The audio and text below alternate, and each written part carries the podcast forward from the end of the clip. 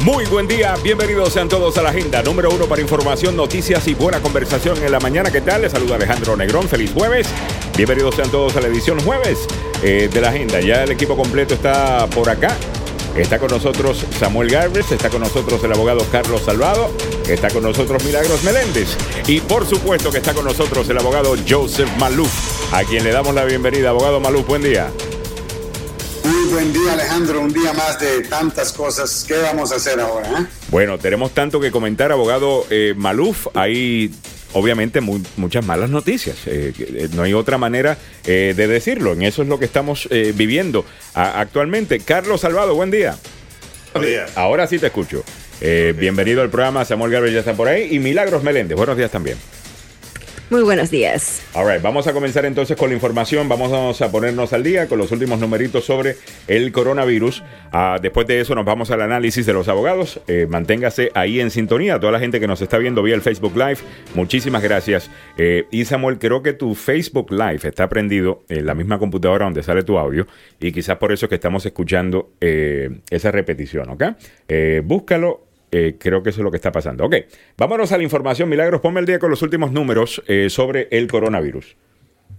Sí, lamentablemente en el mundo ya casi bordeamos el millón de casos del COVID-19, 949 mil, no, disculpen, 941 mil 900 casos a las 6 de la mañana del día de hoy. Las muertes también casi bordean los 50 mil. Tenemos registradas 47 mil 521 fallecimientos a nivel mundial.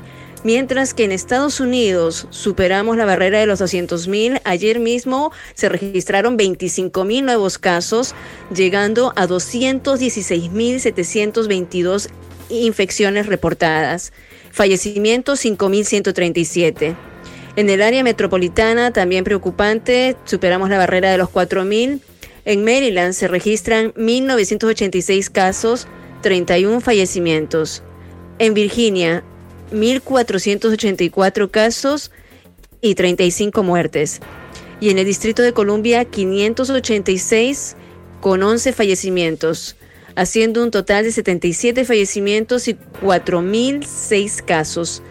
Esto va a ir cambiando durante el día de hoy, lamentablemente. Cada vez que se hacen más pruebas, por supuesto, van a haber más resultados eh, positivos, pero no queremos dejarlos con la noticia negativa, sino con la noticia positiva cuántos se recuperan, cuántos ya eh, han salido y están en casa eh, recuperados. A nivel mundial, 185.731 personas hasta el día de hoy a las 6 de la mañana eh, se recuperaron y en Estados Unidos 8.672. Muy bien. por lo menos vamos a cerrar con esa información positiva. Abogado Maluf, ayer eh, una de las cosas que vimos, que me parece mentira que hasta ayer fue que hizo este anuncio, el gobernador de Santos del estado de la Florida por fin emite una orden de que la gente debe quedarse en casa. Esa orden entra en efecto hoy, ni siquiera ayer. Eh, ¿Qué opinas sobre esto? Bueno, antes que nada quiero decirte, yo fui residente del estado de la Florida, estoy muy familiarizado con las áreas del estado y me parece extremadamente irresponsable te lo voy a decir de esta forma. Tú conoces Miami, sabes lo denso que es Miami, la cantidad de gente que está en Miami. Y este gobernador siguió todos los consejos de Fox News y de Trump en mantener el, Estado abierto y tomar esta actitud de machista, de que él va a confrontar el virus como, caballo, como, un, como un vaquero en el caballo. No, no, no, no. Yo soy el único que me sube en el caballo. Exactamente, abogado. Adiós, cara. ¿Verdad? No, no me roben eso. Pero definitivamente es un, gobernador irresponsable que finalmente cede y, después de escuchar al, cirujano general del país decir claramente que estas guías, si lo podemos decir guías de distancia, que tienen que ser a nivel nacional. Y finalmente Georgia cedió también con la misma ridiculeza del gobernador de que esto no es nada serio y esto va a pasar. Esos son los estados los que van a sufrir más ahora. Eh, abogado Carlos Salvado, eh, ¿pueden eh, eventualmente, podrían, y, lo, alguien creo que hizo esta pregunta, ¿podrían uno demandar a un Estado por reaccionar demasiado tarde a una situación como ah, esta? Una buena pregunta. no, pero yo, mira, hay inmunidad del Estado, así que si no es algo de maldad como gross negligence or intent, ¿verdad, Blue?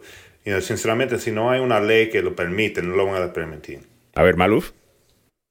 Sí, gross negligence, lo que Carlos está diciendo exactamente, es lo que se requiere. Y negligencia, mira cómo es el sistema, negligencia está bien.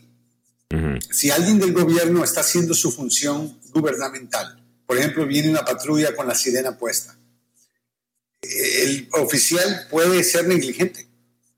No hay ninguna demanda por eso. Tiene que ser extremadamente negligente, algo, algo extremo que yo creo que sería muy difícil con esto, pero demuestra, creo yo, que, que ahora entendemos esta condición mucho mejor. Yo creo que de hoy en adelante sería diferente el estándar que el estándar que usaron en la Florida, en Tennessee y otros estados en donde han seguido el consejo del presidente de Estados Unidos. Es difícil ir en frente de un jurado y decir este estado es responsable por seguir el consejo del presidente del país. Pero el presidente del país viene diciendo, o sea, Trump eh, ya hace un par de semanas dijo que todo el mundo debería quedarse en casa. Eh, eh, ah, le dejaron saber Pero dijo claramente que él no iba a imponer. Hasta ayer todavía insistió que él no iba a imponer un estándar nacional. Ya. O sea que él siempre termina diciendo, bueno, voy a dejar que los estados hagan lo que ellos quieran. Lo que me parece tan tonto en este momento, yo, y de igual manera que he dicho, este no es el momento para estar hablando de ideología política. Ah, y aparentemente la razón que está haciendo esto, abogado Maluf, es por este argumento de que el gobierno federal no debe ser tan grande, que los estados deben tener mayor control. Yo estoy de acuerdo mayor, eh, en su mayoría, en la mayoría de esas ideas. Ahora entiendo que en una emergencia nacional es tonto eh, que cada uno haga lo que le da la gana. No, no tiene sentido, abogado. Déjame preguntarte, ¿quién es el que eh, comenzó diciendo que esto es una guerra? Presidente, ¿no? Ya, ya. Ok. Eh, y en una la última vez que este país confrontó una guerra fue septiembre 11. Yo no me recuerdo George Bush decirle a todos los estados, bueno, si usted fue atacado por los terroristas, ustedes están, yo no. O, o, peor aún, abogado, decirle, vamos a decir que los gobernadores eh, juegan el papel de los comandantes eh, en, en, esta guerra. Eso es como en una guerra decir, bueno, cada comandante y cada, ustedes hagan lo que ustedes piensan deben hacer y no hay una estrategia que viene desde arriba. Eso es absolutamente tonto, ¿no? En una guerra. Tiene que venir una su propio equipo. Ajá, exactamente. Consigan su o propio sea, equipo. dividiendo en vez de unir. Right. It's ridiculous. A ver, Carlos. Está estado. Eh, Salvador, ¿qué estabas diciendo? Que piénsanlo bien lo que están argumentando ustedes. Y con esta administración, ustedes quieren que todo el poder lo, lo tenga la administración uh, federal.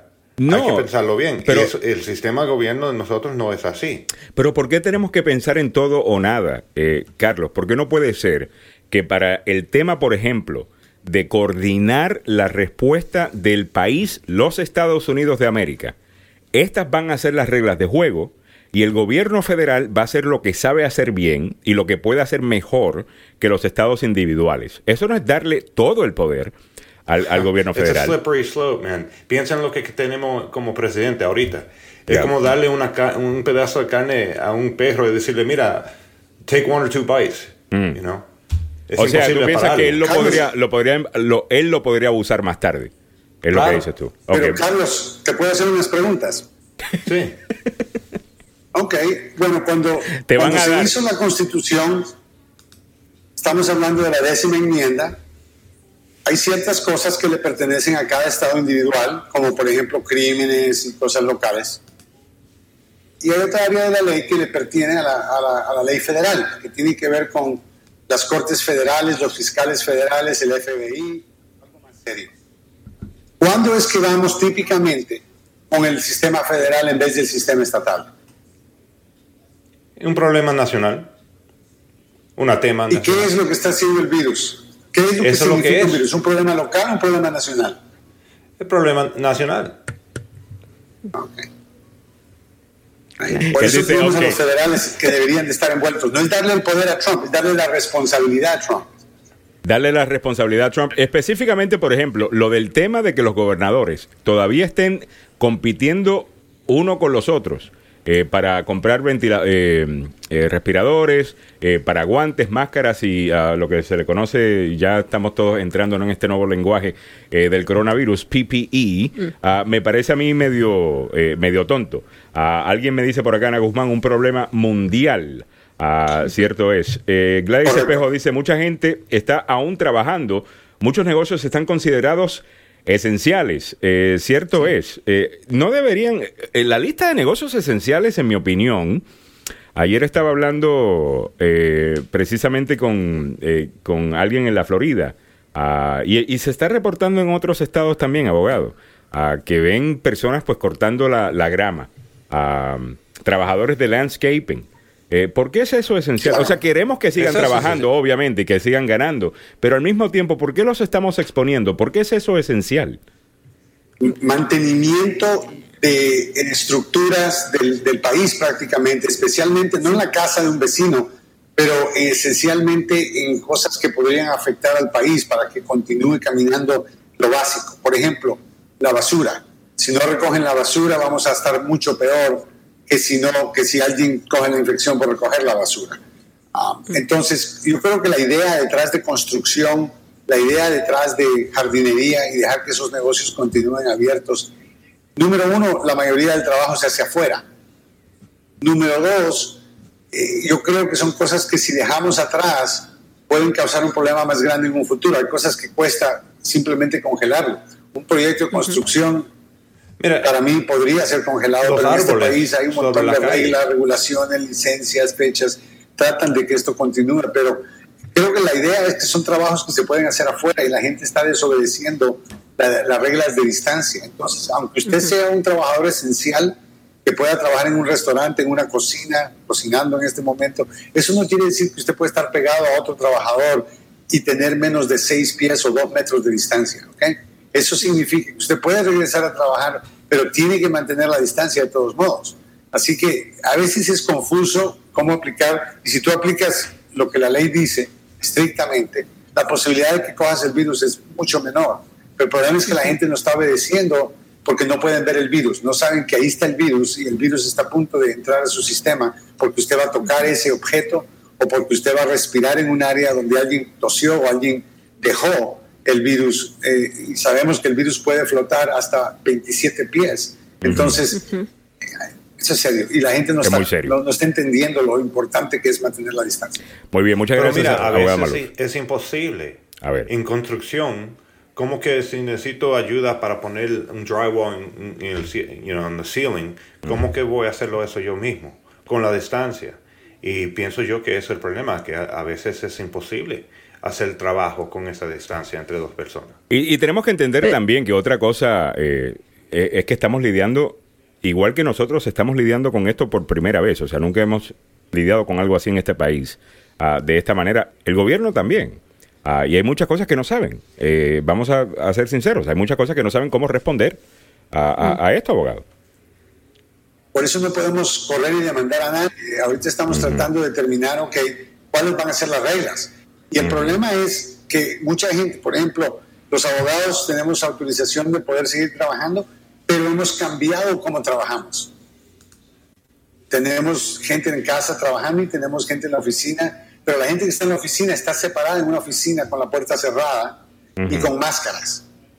Entonces tenemos que cambiar nuestro comportamiento si queremos ayudar a que esto de verdad cambie. Y Maryland tiene una oportunidad y Virginia y Washington lo que Milagros dio esas estadísticas todavía son relativamente pequeños los números comparados como estados, ya sea Nueva Jersey, Nueva York y otros que están arriba de nosotros ya como eh, Luisiana y otros lugares. Entonces, agradecer, ahorita tenemos la oportunidad y debemos agradecerle al gobernador de que por lo menos nos llamó la atención a esto temprano, no en la Florida que van a tener una situación catastrófica, porque el gobernador negó esto hasta el día de, hoy, como Alejandro menciona, hasta hoy en la mañana finalmente paró el Estado. No, esto va a entrar en. Eh, Samuel, ¿cuándo? En la tarde. En la tarde de hoy. sí, en la tarde, de la noche. Imagínate que. está feo. Eh, está, feo, sin duda. Vamos a continuar con las otras cosas importantes ah, que tenemos que mencionar. El país a punto de quedarse sin máscaras y guantes contra el coronavirus. Eh, ¿Qué vamos a hacer en este caso? Eh, milagros, porque estamos hablando de que muchas de estas eh, máscaras las están haciendo precisamente en China. Ah, sí. Y no, y ellos allá están lidiando con esto todavía, aunque ya ellos creo que pasaron lo, lo peor ah, del coronavirus. Sí, y sobre todo que hay esa polémica que decían que las máscaras no eran necesarias para todo el mundo, solamente para aquellos que estaban infectados y que podían prevenir pasarle el virus a otras personas. Pero ahora también se ha determinado que es necesario para todos, porque todos tenemos que actuar como si tuviéramos el virus y protegernos porque no desarrollamos los síntomas y es mejor que todos le estén portando. Hay un país que eh, eh, ha disminuido los contagios precisamente porque todos usan máscaras. A mí me sorprende que todavía en Estados Unidos muchos de nosotros estamos eh, descubiertos cuando vemos países latinoamericanos, disculpen, como Perú, por ejemplo, que el mismo presidente y todos sus ministros usan máscaras tú puedes salir, pero tienes que usar máscaras. Carlos decía que es imposible trabajar en construcción sin estar tan cerca, porque tienen que ayudarse. Bueno, pero si usan las protecciones adecuadas, una buena máscara, guantes y eh, eh, se cubren los brazos, eh, es, es, menos probable que se pase ese contagio. ¿Y qué es lo que está pasando con las reservas nacionales de máscaras y guantes protectores? Están casi agotadas ahora. Según un reporte de Washington Post, pues se, se, ha dicho que estamos en, en, ya a punto de quedarnos sin ellos. Y hemos visto también en otros sitios que enfermeras han estado usando hasta bolsas de basura para cubrirse. O sea, en Estados Unidos que se llegue a ese punto es bien preocupante. Y otra cosa es que se está politizando esta situación. Hablando de Florida, que se está pegando a las normas ya bien tarde, Escuchamos al señor Ron DeSantis ah, aprovechando cada ocasión diciendo que es amigo del presidente y el 100% de sus pedidos se lo cubren, mientras que en otros estados, vemos a Nueva York y otros estados donde la situación está bien crítica, con gobernadores que son demócratas, están a cuenta de gotas eh, eh, obteniendo los materiales que piden, ¿no? Entonces tenemos que dejar la política de lado. Y para poder todos eh, vencer a este, a este mal. Ese es otro tema, abogado Maluf, que de verdad eh, demuestra lo importante que es eh, tener a una persona con algo de empatía en una posición tan importante como presidente de los Estados Unidos. O sea, que para él sea todo basado en política, en que, bueno, vamos a ayudar a los estados, le vamos a dar 100% la ayuda que están pidiendo a los estados que absolutamente necesito ganar eh, en las elecciones para volver a ganar a través del colegio electoral. me parece increíble. Eh, me parece increíble, abogado.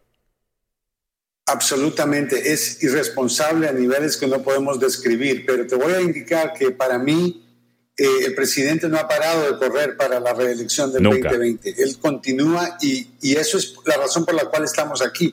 En vez de dar prioridad a cómo salvar personas y cómo prepararse para que el país hubiera estado mucho más adelantado del virus, no el virus adelantado del país, él eh, pensó en cómo le afectaría a él en las elecciones y él pensó que la economía, y muy correctamente, la economía era la base por la cual él estaba casi seguro de ser reelecto.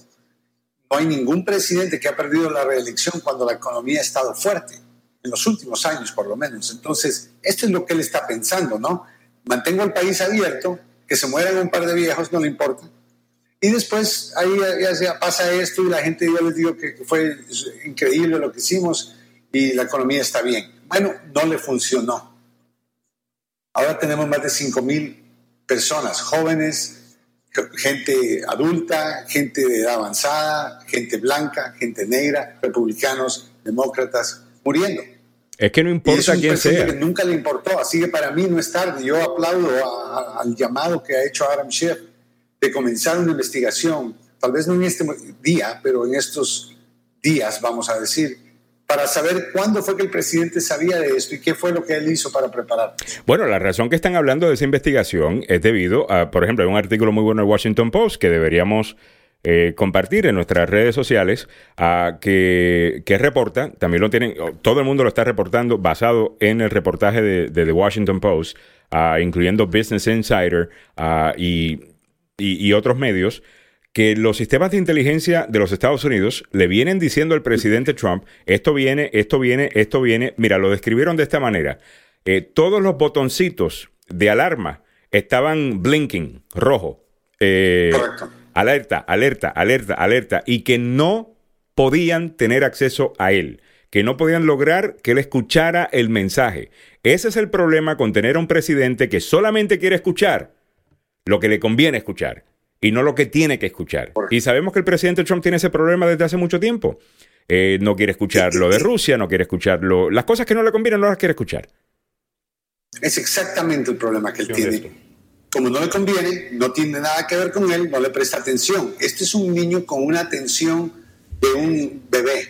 Ahora, políticamente hablando, no sé si es la mejor jugada eh, empezar esa investigación ahora, abogado no, No, no, no ahora. Creo que, eh, creo que eventualmente cuando esto ya se tranquilice y podamos regresar a una vida semi-normal, que debe haber una investigación. Y lo digo por esta razón, no por politicar el problema, pero la realidad es de que tenemos un país que va a tener muertes de seres humanos mucho más allá de los que murieron en septiembre 11, mucho más allá de los que murieron en Benghazi.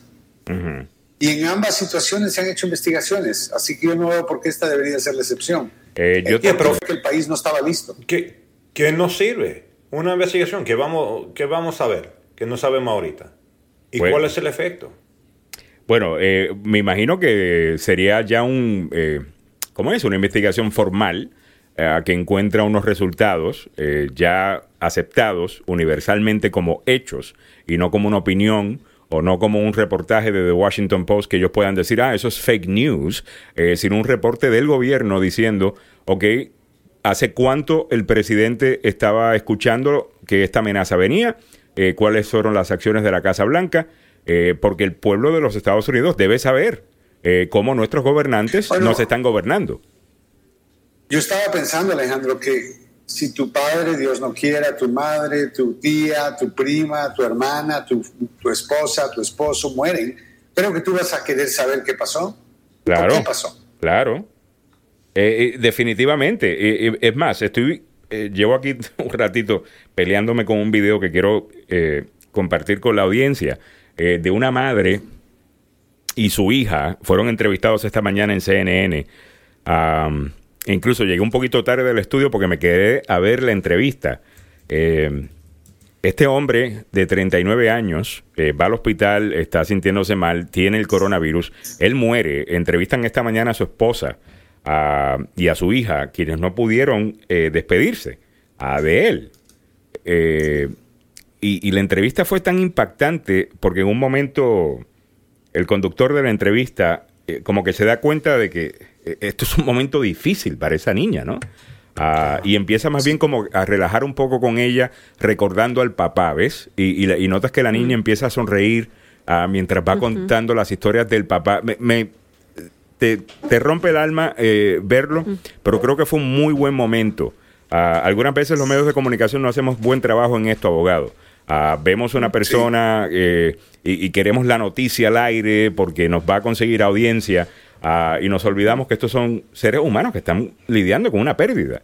Ah, y creo que hicieron muy buen trabajo en ese caso. las historias han conmovido a tanta gente que una de las presentadoras de CNN no pudo aguantarse, y empezó a llorar cuando una mujer tuvo que despedirse de su mamá por teléfono, por FaceTime, que no podía ni siquiera estar cerca y tratar de, de reconciliar diferentes cosas en la vida de ellos. ¿Por qué? Porque una persona puede estar 100% bien hoy, y al día 11, día 12 caer y en dos o tres días morir. O sea, no es que la gente sabe quién le va a tocar. Hay un nivel alto de riesgo para todas las personas ya. Esto ya no es un grupo específico. Mientras más aprendemos de esta condición, más sabemos que le afecta a todos. Y los jóvenes en gran parte, en la Florida y en otros lugares, que estaban haciendo estaban desobedeciendo y uh, de vacaciones, festejando uno encima del otro. Muchos de ellos han cogido el virus. Uh, 40 dicen, de los Spring Breakers, 40 ya. Ah, de lo que fueron a Cabo San Lucas. Lo que fueron a Cabo San Lucas. ¿Ves? ahí lo tienes. fueron a Cabo San Lucas de, de, fiesta a México. Cabo San Lucas, un lugar maravilloso. Yo he estado allí, he hecho muchísimas cosas maravillosas eh, allí, un lugar muy especial. Ah, eh, uno disfruta muchísimo. Eh, y regresan para acá y vienen abogados, 40 de ellos con el coronavirus. Ah, y, así, y así es que comienza. esos 40 pueden, pueden ir a una ciudad pequeña y en cosa de dos o tres días tener el doble o el triple de personas infectadas y ese grupo se triplica en otros dos o tres días y así es como el virus eh, se, distribuye. Por eso tenemos que parar el contacto físico por un tiempo hasta que esto pueda tenerse bajo control. Yo creo que va a ser hasta que tengamos una vacuna. Mm. Yo no creo que mucha gente va a poder decir, bueno, ya, ya pasó en una semana o en un mes. Yo creo que vamos a tener que regresar a trabajar, pero de una manera muy distinta. Bueno, y a lo mejor eso cambia, y yo, creo que sí, deberíamos hablar de eso, quizás no, hoy no es el día, ya cuando estemos acercándonos, después de pasar el peor momento de esto, de cómo va a cambiar, porque uno siempre se ajusta después de estas eh, tragedias y después de estas crisis. Eh, por ejemplo, el gig economy eh, que tuvimos después del, del de, ¿cómo fue? De, del 2008-2009, ah, de la crisis económica del 2008-2009, ah, en donde tanta gente quedó sin empleo y empezaron a rebuscarse a ver cómo se mantiene. Entonces empiezan a coger un trabajito aquí, un trabajito allá. No son empleados formales. Uh, you know, ese gig. Uh, es un, en Puerto Rico le decimos un guiso. Uh, entonces está guisando aquí, está guisando allá. Y, y nos hemos ajustado a eso. Eso es ahora normal. Yo creo que eventualmente lo de trabajar en la casa, abogado, va a ser normal también. Y, yo creo que debería serlo. Eh, los problemas de transportación que tenemos. sobrevivir con las personas trabajando en casa va a, forzarlo a, regresar. Right. Y, para qué? Que, que, se va a acostumbrar de trabajar en la casa va a querer a regresar. Además de que es mucho más productivo eh, esa persona. Y sabemos que trabajar desde la casa, si eres una persona responsable, tienes que empezar por ahí, obvio, uh, eres más productivo en la casa. Además que, mira, eh, no tienes que montarte en el auto, no gastas gasolina, eso ayuda al medio ambiente. Eh, no tienes que perder tiempo de productividad en el, en el tráfico horrible de esta ciudad, inclusive en otros lugares. es más seguro también para no contagiarse con otras cosas que uno agarra en el trabajo cuando uno está con mucha eh, gente. lo que sí tenemos que buscar es la manera de, de cómo ajustarnos emocionalmente a eso. porque mucha gente lo está sintiendo en este momento eh, abogado Maluf, Carlos Salvado, Milagros Meléndez y Samuel Galvez, eh, están sintiendo el, ese alejo ¿no? de, de, los compañeros de trabajo, están sufriendo algún tipo de depresión, eh, se están sintiendo solos y esto es muy real para mucha gente. Ah, hay, hay, mucha gente que le encanta estar solo, hay gente que realmente necesitan ese contacto físico ah, y, sufren cuando no lo tienen. Ah, así que hay que buscar la manera de ayudar a esas personas también. Eh, pero bueno, tenemos que hacer una pequeña pausa. Vamos a hacer la pausa, eh, Samuel, por favor. Estamos llegando a ti gracias a nuestros amigos de las oficinas legales del abogado Joseph Maluf, la demanda más rápida del oeste. Si usted ha sido víctima de un accidente de auto en el trabajo por negligencia médica, llame al abogado Joseph Maluf. Las oficinas siguen abiertas y él sigue defendiendo a sus clientes, buscando que las compañías aseguradoras paguen lo que usted se merece. Y no solamente la compañía aseguradora, también podría ser su empleador defendiendo sus derechos. El abogado Joseph Maluf, para él es personal. Adelante, Samuel. Gracias. Llámelos porque las oficinas están abiertas en estos momentos. Están atendiendo, no tenga ninguna eh, desconfianza. Llámelos al 301-947-8998. Repito, 301-947-8998. El abogado Joseph Malú que va a continuar con nosotros a las 9 de la mañana en su programa Conociendo sus Derechos. Así que esté pendiente porque le voy a pedir al abogado Joseph Malú que nos hable de compensación laboral. A propósito, Alejandro, acaba de salir la información. A ver. 6.6 millones de estadounidenses eh, solicitaron desempleo eh, en las últimas horas. Repito, 6.6 millones acaba de entrar la información. Si usted busca ayuda en compensación laboral, eh, pues dele una llamadita al abogado Joseph Malo. Sí, llámelo previamente al 301-947-8998. 301-947-8998. Y como le estaba diciendo la pasada hora, eh, cuando uno está en una situación donde te están ordenando que te quedes en casa y hay multas de hasta 5 mil dólares, eh, podría haber hasta cárcel eh, por un año. Eh, la policía va a estar pendiente a lo que estás haciendo cuando estás en la calle y no deberías estar. Entre más contacto uno tiene con la ley, pues más las probabilidades de que lo agarren en una vaina rara. Ah, si mm. andas haciendo vainas raras, tenga cuidado y tenga siempre el número de teléfono del abogado Carlos Salvado. El abogado Carlos Salvado lo puede ayudar en cualquier caso criminal y ya sabe, eh, cuando usted está hablando con la policía, que usted dice? Usted dice absolutamente nada. Quiero hablar con mi abogado. Mi abogado es Carlos Salvado. Usted dice Salvado, Salvado y Salvado. ¿Cuál es? Salvado, Salvado y Salvado. ¿Cuál es el número de Salvado? 301-933-1814. 301-933-1814. Salvado, salvado y salvado. Ahora, mantén la sintonía. Cuando regresemos de la pausa, vamos a escuchar parte de una entrevista que vi esta mañana en CNN. Es la esposa y la hija de un hombre de 39 años que no tenía condiciones preexistentes. Un hombre joven. Eh, que murió en un hospital por coronavirus, por COVID-19. Ellos no pudieron despedirse uh, de él. Eh, vamos a poner esa entrevista al aire porque es importante uh, que entendamos el, lo, lo, importante que es entender que cualquier persona le puede, puede eh, contraer este virus y que cualquier persona puede morir. Eh, seas joven, seas viejito, estés enfermo o no estés enfermo. Uh, lo vamos a escuchar a continuación. Hacemos la pausa, Samuel, y en breve regresamos con más. Restaurante El Amate 2 anuncia que estará abierto de 12 pm a 10 pm con órdenes para llevar. Puede ordenar su comida y bebida favorita. Llame al 301-422-0126 y al 301-422-0127. Durante esta crisis, quédese en casa. El Amate 2 le lleva su comida o su bebida favorita llamando al 301-422-0126 o al 301-422-0127. El Amate, cuidando su salud. Cuando se piensa en dentistas, se piensa en dos cosas, dolor y dinero. Pero eso quedó en el pasado. En Artistic Family Dentistry de la doctora Bicoy utilizamos tecnología de vanguardia y prácticas modernas de Dentistry, que es un método de aromaterapia y masajes adecuada para brindarle una experiencia relajante y sin dolor. Ir al dentista ya no es doloroso ni caro. La doctora Bicoy lo sabe, por eso acepta la mayoría de los seguros dentales. Ven y compruébalo. Visita nuestras instalaciones sin compromiso. 240-641-5828. 240-641-5828. Tu sonrisa sonrisa segura y sin dolor en las manos profesionales de la doctora Bicoy 240-641-5828. Encuéntranos en Facebook como Artistic Family Dentistry. Taquería y rosticería El Rey, 5401 Carter Line, Riverdale, Maryland, 301-454-8145. Taquería Puebla, 6266 Kennywood Avenue, Riverdale, Maryland, 240-825-4295. Y Taquería El Rey, 6017-66 Street Avenue, Riverdale, Maryland, 301-459-2230. Les esperamos en cualquiera de nuestras tres localidades. Pero sigo el. Noticias, opinión y buena conversación. La agenda.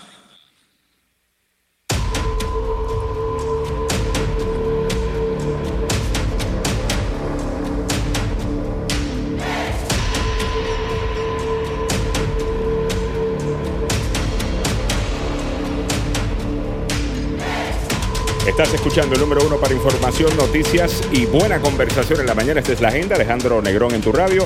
Junto a Samuel Galvez en Noticias, Milagros Meléndez también nos acompaña. El abogado Carlos Salvado, el abogado Joseph Maluf también nos acompaña desde la casa en el día de hoy. Estamos practicando distanciamiento social. Creo que he perdido al abogado. Eh, espérate, creo que uh, perdí al abogado Carlos Salvado. Uh, por lo menos el video. Vamos a conectarlo en breve. Ok, ya está de vuelta. Ok, el abogado Joseph Malus también está con nosotros. All vamos a continuar entonces. Eh, les había prometido que íbamos a,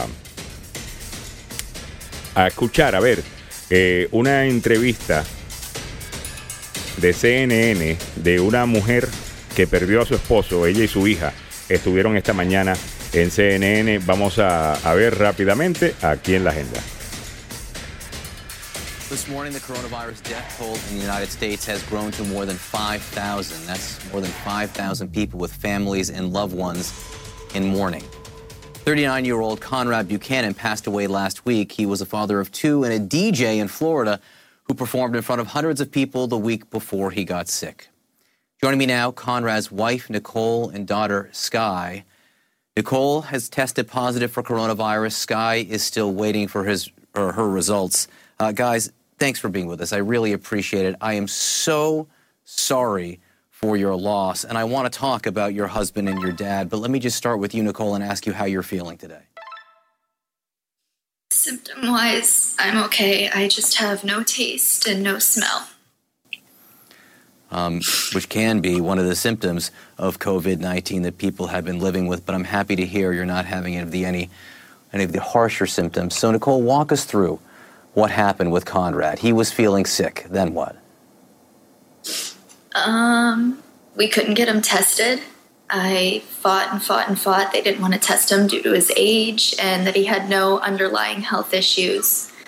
So he woke up Saturday morning, the 14th, not feeling well. I wasn't able to get him tested until thir- that Thursday, um, the 19th. And then the 22nd, or I'm sorry, the 21st is when he got the results back. Um, that day he was starting to decline um, because he did not have a horrible cough this whole time. And the 22nd is when I brought him to the hospital and I never saw him. Sky, give your mom a hug for us right here. Um, you dropped him off at the hospital. Uh, he went inside and they intubated him immediately. Did you have a chance to say goodbye? No, they wouldn't let me in the hospital as he was begging that I need my wife. My wife makes my decisions. They told me to park the car. We thought that I was going to get to go in with him. And when I walked up to the doors, the hospital's on lockdown. They they wouldn't let anybody in. After that, I no, that was it. I never got to say I love you. Nothing. Okay. But he knows. He knew for sure that you did. Sky, um, everyone says that they can see your father in you, in your eyes, in your passions. Um, tell us about what you shared with him. Um, well, we always like to watch The Flash together. Not the Green Arrow, that was in the news article. Kind of upset me a little bit. Um, he would do um, dances with me, and like it was funny because he could perform in front of like a bunch of like millions of people when he DJ'd, but he like danced too, but like it wasn't the best. And um, he would do ballet with me because we had like daddy daughter thing um, at ballet sometimes. And I remember I was trying to take it really seriously, and my dad dropped me, and I got so upset. But then I started having fun, and then we did this really funny lift, and it was really funny. And we just overall like shared everything. He brought me to school, he brought me to ballet. Like he was my everything. Tanto padre. First of all, I know how cool you are if you like The Flash. Uh, my boys are huge into the DC Arrowverse, and like you, they prefer The Flash to Green Arrow, so we're in complete agreement uh, on all of those things. Um, you took your father to daddy daughter dances, but it took some convincing to get him to go with you? yeah. You a better dancer than he is? I think so. Mira, yo creo que aquí eh, CNN hizo un muy, muy buen trabajo esta mañana uh, eh, con esta entrevista. Te rompe y te tiene que romper el alma el, el sonido de esa, de, esa niña describiendo uh, estar bailando con su papá, que su papá era su todo, que la llevaba a la escuela. Eh, la esposa también diciendo, o sea, yo lo dejo al frente del hospital, se lo llevan y, y lo entuban y, y, de repente no puedo, no lo puedo ver, eh, no me permiten verlo, uh, ni siquiera me pude, ni siquiera me pude despedir. Uh, increíble. Eh, deja ver si tengo por acá al abogado Carlos Salvado, que eh, te perdí por la otra eh, conexión, Carlos, así que tengo que subirte por otro lado. Pero rapidito, Milagros Meléndez y tu, tu, reacción a esa, a esa entrevista. No te escucho, no, no te escucho en el micrófono. Ah, a ver, eh, Samuel, ¿estás ahí? yo creo que hemos perdido a casi todo el mundo. Pero bueno, déjame poner un poquito más del audio de esa y video de esa entrevista. Me pareció impactante uh, y, y, quiero continuar uh, rapidito. Vamos a ver. like to go hang out with your dad when he was putting his music together. And you talk about his love of reggae. Uh, and it struck me that at the virtual memorial, they played Bob Marley, Three Little Birds. Why was that song significant to the both of you? Well, when I was like really little, um, whenever I was having trouble sleeping, he'd always come into my room and sing it to me, and it helps me go to bed. And then um, one time when he was at a work thing when I was younger, um, I missed my dad a lot, so my mom recorded a video of me singing Three Little Birds. And ever since then, that was our song. Does it make you feel better to sing it? Yeah, it makes me feel closer with him. The words, just so people know what we're talking about, it's don't worry about a thing, because every little thing's going to be all right. Um, Nicole, I know this is a tough time. I want to put up on the screen so people can see it. There's a GoFundMe page to help you and your family get through this. Uh, as we were saying, Conrad was a, a DJ, and by all accounts, terrific well loved in your part of the state. Um, and he performed. He had a show not long ago in the. This morning, the coronavirus death toll in the United States. Bueno, ahí lo tenían. Quería simplemente que vieran parte eh, de esa entrevista. Abogado eh, Maluz, ¿qué le pareció? Me pareció muy conmovedor escuchar que el efecto que este virus tiene son con personas reales, con niños, tiene un efecto con esposas, esposos. Imagínate, 39 años de edad, ninguna condición preexistente, saludable de otra forma. Este virus no discrimina y, va a tener, imagínate, ahora con solamente estamos hablando de una muerte, pero hoy probablemente van a morir mil personas y así van a seguir subiendo los números. Están hablando de 100 mil, 200 mil, como que fuera algo insignificante, cuando eso es una cantidad de muertos que no podemos ni en mi mente entender cómo es que hemos llegado a este punto sin prepararnos. Muy bien, vamos a hacer una pequeña pausa y cuando regresemos eh, podemos hablar con el resto del equipo que ya está de vuelta eh, conectado. Samuel, vamos a hacer la pausa y en breve regresamos con más. Eh, cuando regresemos, tenemos que hablar de lo que está pasando en Ecuador también con el coronavirus. tenemos que hablar sobre eso, vamos a entrar a la data de los números del desempleo que acaban de salir. Eh, Samuel Galvez nos va a dar más detalles sobre eso cuando regresemos de la pausa y las otras cosas importantes sobre coronavirus y también los comentarios del público vía el Facebook Live. Ah, y preguntas, si tienen preguntas, háganlas. Eh, no solamente las contestamos al aire, sino que durante el día Milagros ha estado contestando preguntas. Eh, ella agarra la pregunta, se la envía a un experto y después publica la respuesta del experto. Así que si tienen preguntas, déjenos saber a través del Facebook Live. También las que podamos contestar al aire lo haremos y las otras las contestaremos durante el transcurso del día. Hacemos la pausa, en breve regresamos con más.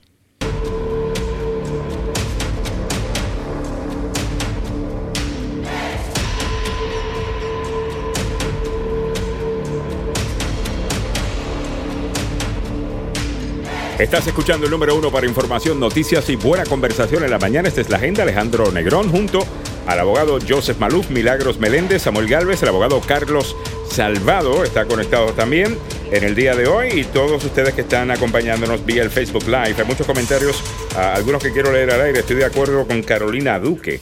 Ah, la única cosa que no tengo en esa entrevista es que ella, la, madre, ¿no? Dice que ella ah, dio positivo a coronavirus y que están esperando la prueba de la niña y, estaba ella tan cerca de la niña, eh, no, a lo mejor ya saben que la niña de seguro lo tiene ah, y por esas razones que no estaban tomando más precauciones, pero sí, ah, se ve medio, medio raro eh, eso.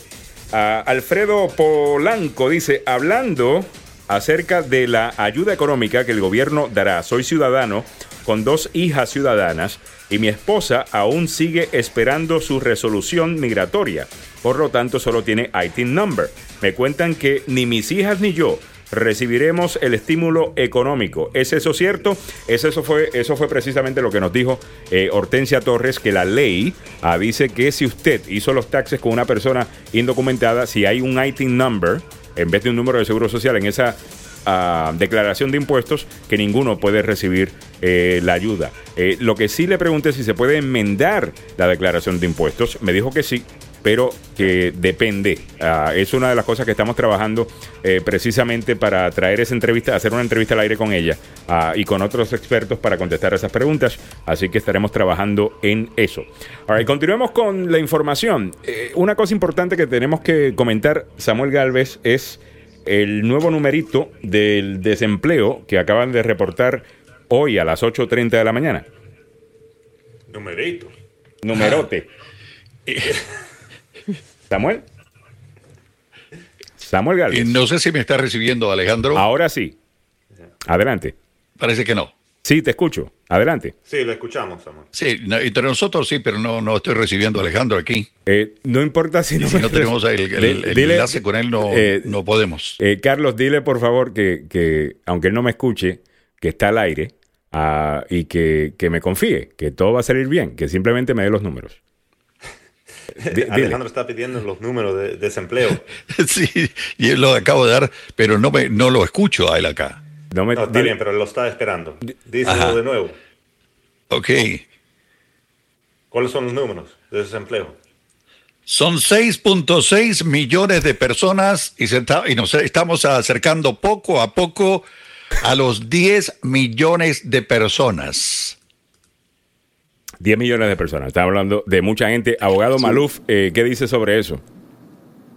Mira, ese es el temor que Trump tenía, que si la economía llegara a un nivel en donde los negocios cierran, la gente pierde el trabajo, desempleo va a ir y está yendo a niveles tan altos, que él sabe que cuando noviembre de este año venga, que él no va a tener la economía que él tenía hace un año y por eso es tanta resistencia a este cambio.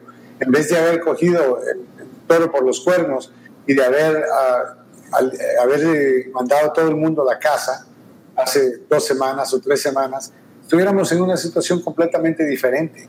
Ahora, el país se va a recuperar y muchos negocios van a reabrirse y eventualmente vamos a, a ver un cambio en el desempleo, pero estamos hablando de un proceso que va a durar hasta 10 meses en el desempleo, 6 del Estado, 4 meses más del gobierno federal, le van a dar más compensación, 600 dólares más por semana del límite del Estado, que muchas veces está entre 400 y 500 dólares a la semana, y de esa forma poder aguantarnos el golpe. Yo creo que si logramos eh, recuperarnos de esa forma y poco a poco todo el mundo puede regresar a trabajar, ya cuando tengamos pruebas y podamos saber quién tuvo el virus, ya quién no lo tuvo, quién ah, en verdad está contagiado, entonces ya podríamos ver una recuperación, pero va a ser por lo menos un año y, 10, o sea, ahorita hay 6.6 millones, pero 10 millones de personas en desempleo, ya los números empiezan a, sentirse.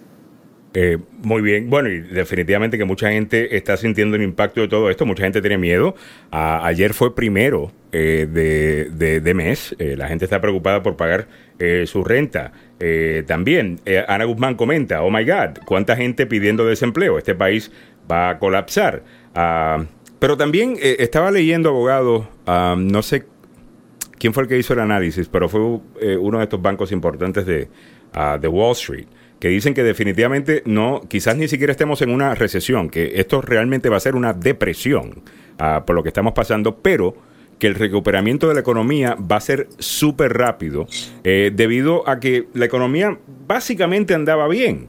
Ah, antes de esto, hemos cerrado la economía a propósito eh, queriendo mantener a la gente en casa. Ah, y dicen algunos que cuando se recupere va a ser bastante rápido. Así que hay que mantenernos también eh, positivos, ¿no? Ah, alguien me escribe por acá. Ahora Trump quiere atacar a Venezuela. Sabe que la economía está mal, así que él necesita otra cosa para ganar y que mejor atacar a Venezuela para desviar la atención. Eh, ayer me sorprendí, abogado, cuando estábamos, estoy esperando que salga el presidente para hablar de COVID-19 y de repente veo al, secretario de defensa, eh, veo al jefe del, los, eh, del Joint Chiefs of Staff ah, eh, del Pentágono. Y digo, pero ¿qué tiene que ver esto con coronavirus? Y es que venían a anunciar una actividad militar, aparentemente, que ahora en el Caribe, cerca de Venezuela. Ah, ¿Qué piensa usted de esto?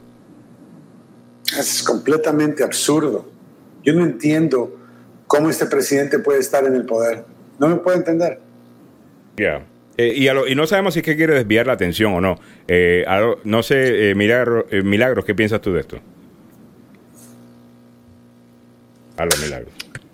Sí, como dijo el vicepresidente de Venezuela, que es una manera de poder desviar la atención por lo el, el, mal liderazgo que está llevando el presidente Trump aquí en el COVID con el COVID-19 pues eh, hay dos noticias ocurrieron esta semana. Eh, eh, mejor dicho, tres noticias en el lapso de, una semana. Hace, hace siete días se anunció que el Departamento de Justicia estaba acusando al presidente de Venezuela, Nicolás Maduro, y a varios de sus funcionarios como traficantes de drogas. Mm. El martes sale diciendo la administración Trump que hay la posibilidad de levantar las sanciones a Venezuela si es que Venezuela eh, se somete a una transición eh, honesta del cambio de mando donde Maduro no estuviera ni tampoco el presidente Guaidó, eh, el, el señor Guaidó. Después de este anuncio, ocurre que envía a esta zona cercana a Venezuela envía pues esa fuerza naval militar hacia el Caribe y el Pacífico para ejercer tareas de vigilancia contra el narcotráfico. Entonces, sí, o sea, Venezuela en la mira cuando aquí se están muriendo ya más de 216, no, estamos con 216 mil casos y más de 6 mil casos de muertes, ¿no? Entonces el enfoque es, yo no estoy pensando en Venezuela en este momento, yo estoy pensando en, en, el caso que hemos visto hace un momento, estoy pensando en un caso muy cercano, muy cercano a mí, médico, que eh, eh, una de sus pacientes eh, dio positivo y entonces ahora este médico que es muy cercano a mí me dice tengo que revisar mi testamento y ver quién va a mirar mis cuentas y a quién le voy a dejar mi casa. O sea, a ese punto estamos. No estoy pensando en Venezuela. Eh, eh, claro está, eh, otras personas, específicamente gente de Venezuela, ven esto como algo positivo, porque piensan que esto le da esperanza, ¿no? abogado Maluf, a que puedan por fin sacar a, Maduro del poder. Absolutamente, a cualquier costo yo creo que estamos viendo una oportunidad y por qué no tomarla, pero yo no puedo confiarle a este presidente que él vaya a tener la determinación de ayudarle a la gente de Venezuela como le dijo que lo iba a hacer y nunca lo hizo. Al final del día. Milagros tocó un punto muy importante y en el programa después de las nueve voy a hablar yo con Samuel.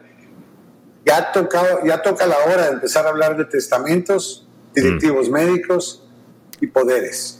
Wow. ¿Quién va a criar a sus hijos? Mire este hombre de 39 años que murió, deja a su esposa y a una niña. ¿Qué pasa si hubiera sido el soltero y hubiera tenido una niña? ¿Quién la va a cuidar? No, es, es absolutamente triste. Ayer, eh, precisamente, a una cliente, eh, mi compañera le produce un, un podcast ah, y el tema precisamente era ese. Uh, cómo hacer un testamento, cómo hacer todas estas cosas. Ah, y los detalles que escuché ahí, eh, ¿sabes? Cuando los escucho no te das cuenta. Oye, hay tantas cosas que uno tiene que tener listas en caso de que algo eh, suceda. Y las consecuencias son graves. Si usted no tiene estas cosas listas, qué bien que el abogado Maluz va a estar hablando sobre eso la siguiente hora. Abogado, entonces le voy a dar una pregunta que me llegó acá a través del Facebook Live, eh, que a lo mejor pueden contestar en la siguiente hora. Dice, pregunta para el abogado Maluf, lo dice, la pregunta es de Tony Flores. Dice, mi seguro de vida me cubre en caso que muera a causa del coronavirus. Y le añado otra pregunta, abogado. ¿Puedo en este momento empezar una póliza de seguro de vida eh, las aseguradoras me lo van a dar sabiendo que yo soy diabético, sabiendo que podría contraer el coronavirus o me lo van a negar? Es muy buenas preguntas. Claramente vamos a responderlas en el programa, pero son muy buenas preguntas y, y, hay otras cosas que uno tiene que contemplar. Por ejemplo, el seguro privado de discapacidad que le permite a usted estar sin trabajar y recibir dinero y eso es algo que mucha gente no ha, no ha planeado, así que ahora tal vez pueda comprar ese seguro. Muy bien, entonces vamos a darle paso a Conociendo sus Derechos, que viene por ahí. Muchísimas gracias a Milagros Meléndez, al abogado Carlos Salvado, a Samuel Galvez, que se queda con ustedes, y a todos ustedes en la audiencia. Muchísimas gracias por acompañarnos, por compartir el Facebook Live, por comentar, hacer preguntas y, ser parte de nuestro día eh, cada mañana. Muchísimas gracias eh, por eso. Llévatelo, Samuel.